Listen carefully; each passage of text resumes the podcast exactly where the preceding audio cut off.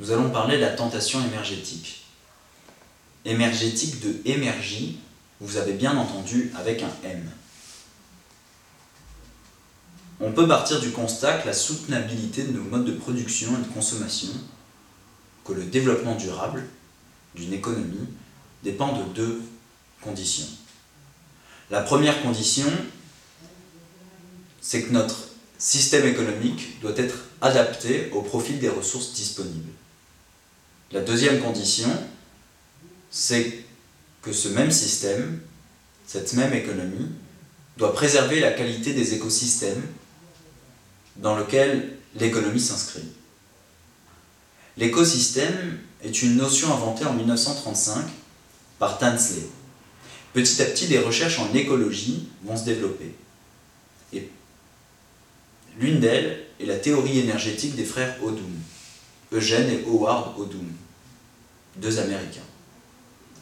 Howard Odum est un énergéticien américain qui publie des ouvrages et des articles à partir des années 70 en y développant le concept d'énergie.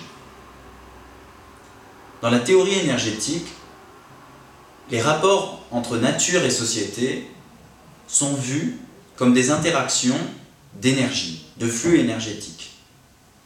Si on étudie donc un territoire, un système économique, il faut l'étudier sous l'angle des flux d'énergie qu'il impulse, qu'il traverse. Et pour faire cela, pour analyser plus finement ces flux d'énergie, Howard Doom invente donc l'énergie. L'énergie caractérise tous les produits et les services, exprimés sous la même forme ou le même type d'énergie, d'énergie habituellement en équivalent d'énergie solaire, c'est-à-dire en la seule énergie renouvelable qui entre dans le système terrestre.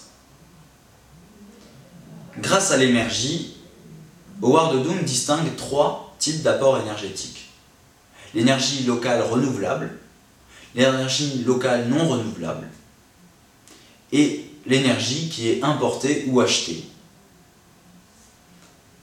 L'énergie, donc, se base sur une hiérarchie des énergies. Hiérarchie qui dépend de la qualité de l'énergie.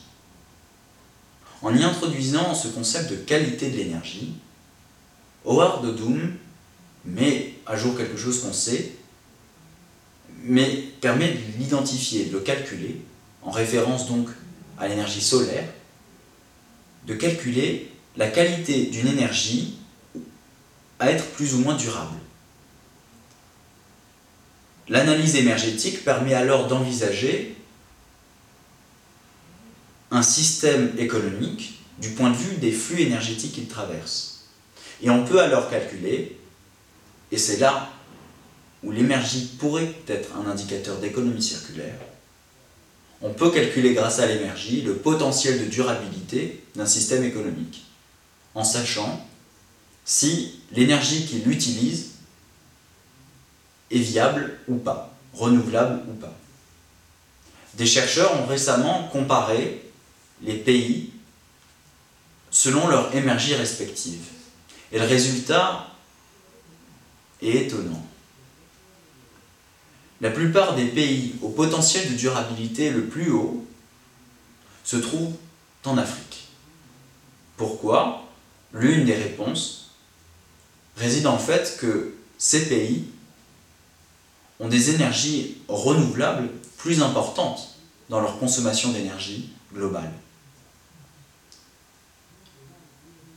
Pourquoi l'énergie pourrait être intéressante pour l'économie circulaire?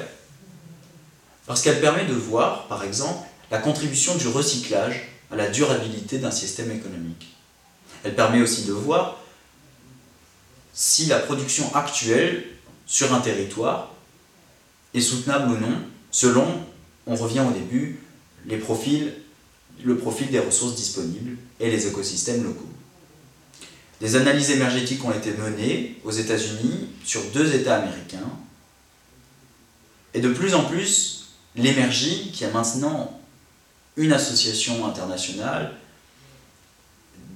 des entreprises qui commencent à essayer de l'utiliser, se développe donc aux États-Unis, en Chine, au Brésil et en Europe. Elle pourrait servir pour calculer le potentiel donc de durabilité des territoires et leur avancement ou non dans un niveau d'économie circulaire. On parle de tentation énergétique parce que l'énergie n'est pas encore implantée comme indicateur officiel et fiable de l'économie circulaire.